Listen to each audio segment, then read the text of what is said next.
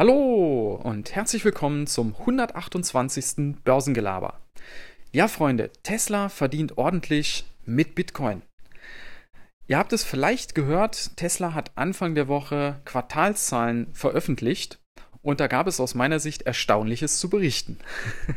und zwar hat man allein mit dem Teilverkauf von Bitcoin-Beständen 100 Millionen Dollar Gewinn gemacht. Und das ist ja mal eine Ansage. Das ist nämlich etwa ein Viertel des Quartalsgewinns.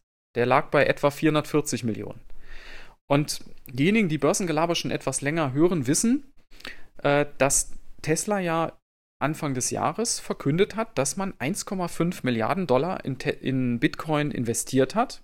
Da stand der Bitcoin so etwa im Bereich von 40.000 Dollar. Mittlerweile sind wir schon über 50.000 Dollar. Zwischenzeitlich waren wir schon über 60.000 Dollar. Und das ist ein schönes Zusatzgeschäft. Ja?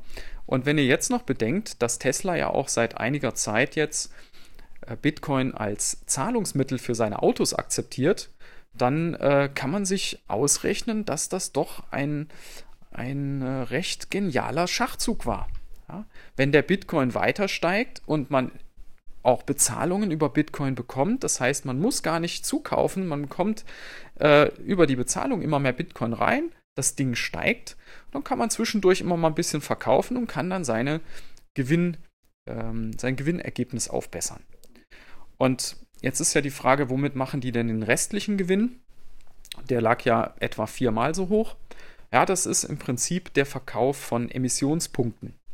Und zwar kriegt Tesla von der Regierung Emissionspunkte, weil sie eben äh, emissionsfreie Autos herstellen.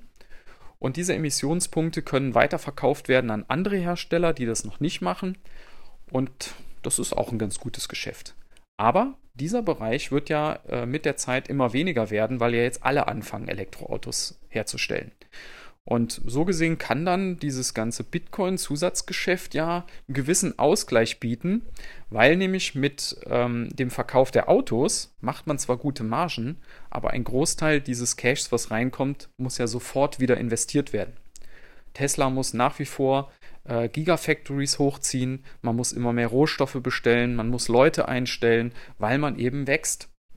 Und deswegen kriegt man sicherlich einiges rein, aber eine, eine, große Menge davon muss wieder investiert werden und da ist eben diese, sind diese anderen genannten Punkte mit diesem Emissionshandel und auch das mit dem Bitcoin die Möglichkeit, dann trotzdem am Ende ein Plus ausweisen zu können.